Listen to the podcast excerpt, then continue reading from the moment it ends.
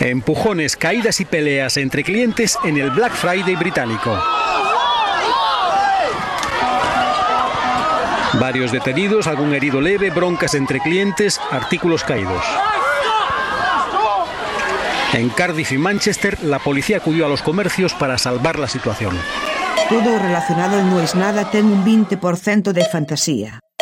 Non aceptamos queixas.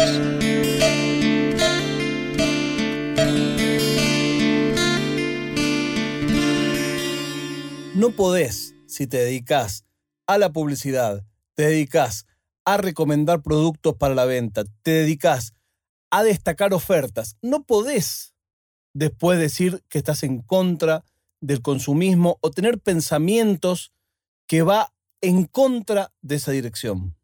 ¿Quién dijo que no podés? Claro que podés. Me pasa todo el tiempo.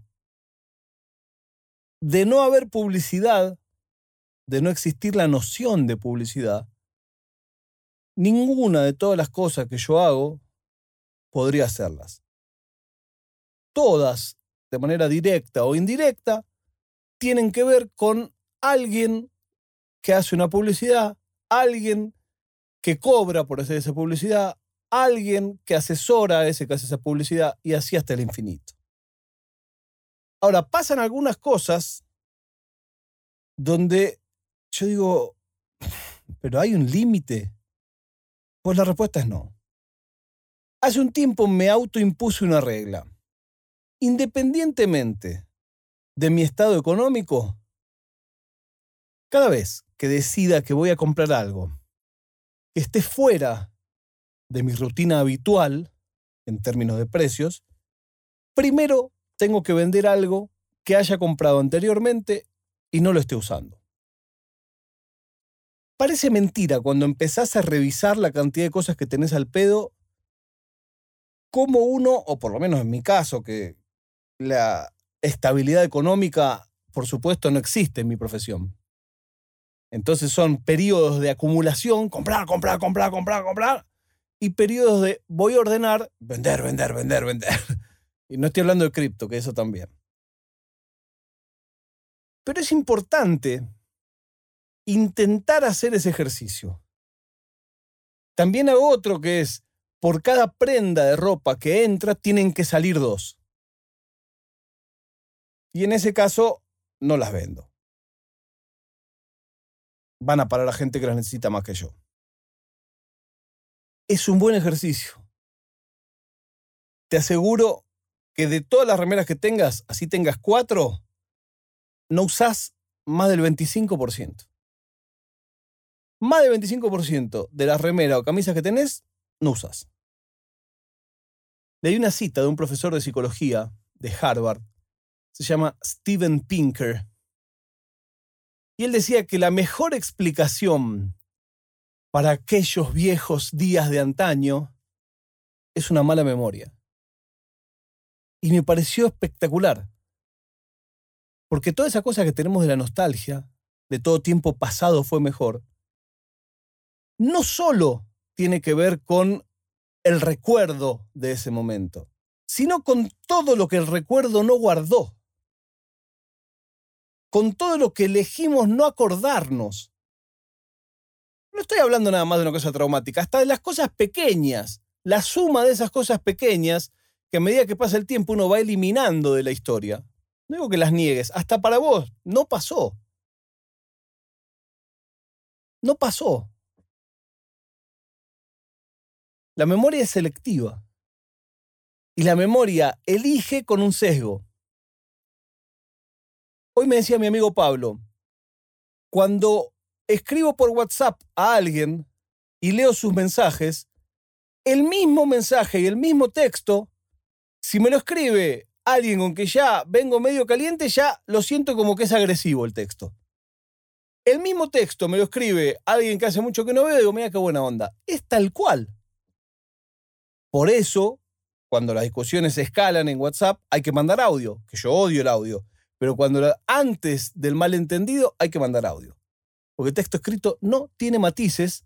Hasta ahí era lo que yo pensaba, pero mi amigo me dio buena luz en el camino y me dijo, no solo no tiene matices, sino que los matices se los inventás vos.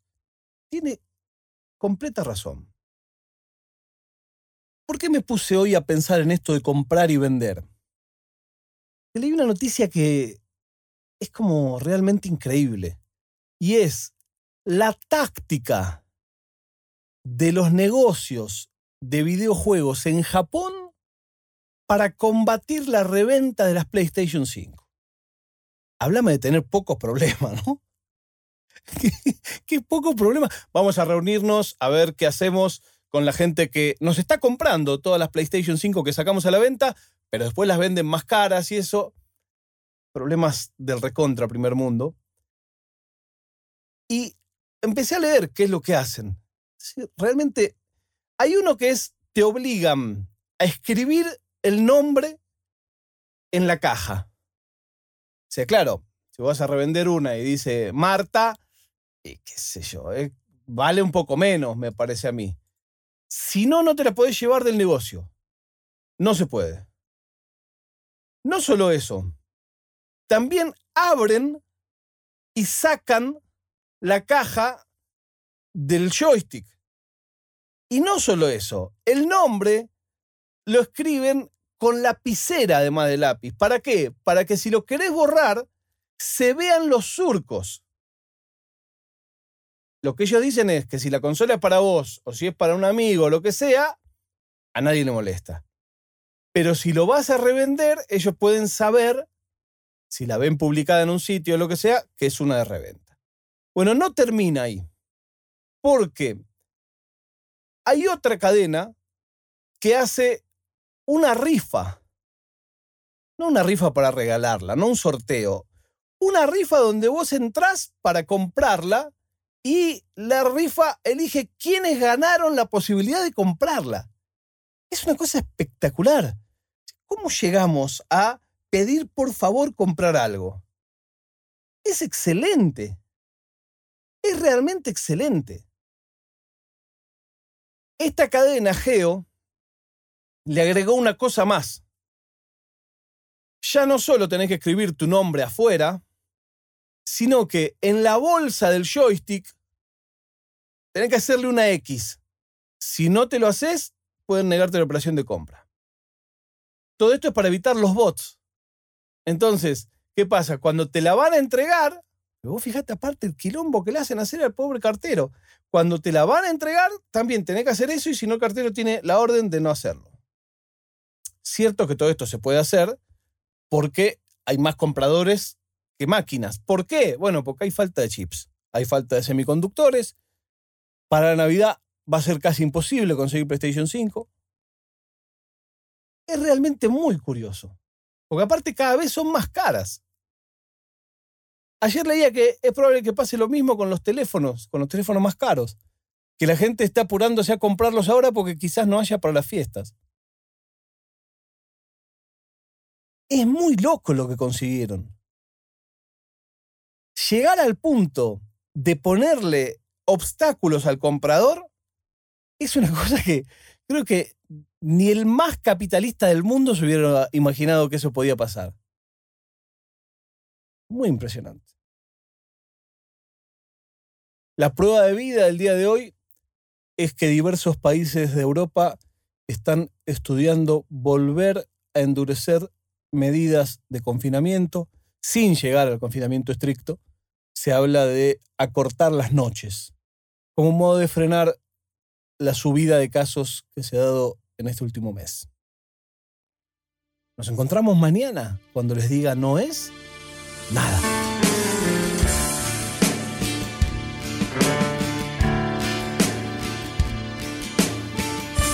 È una produzione di OfficinaNerd.com.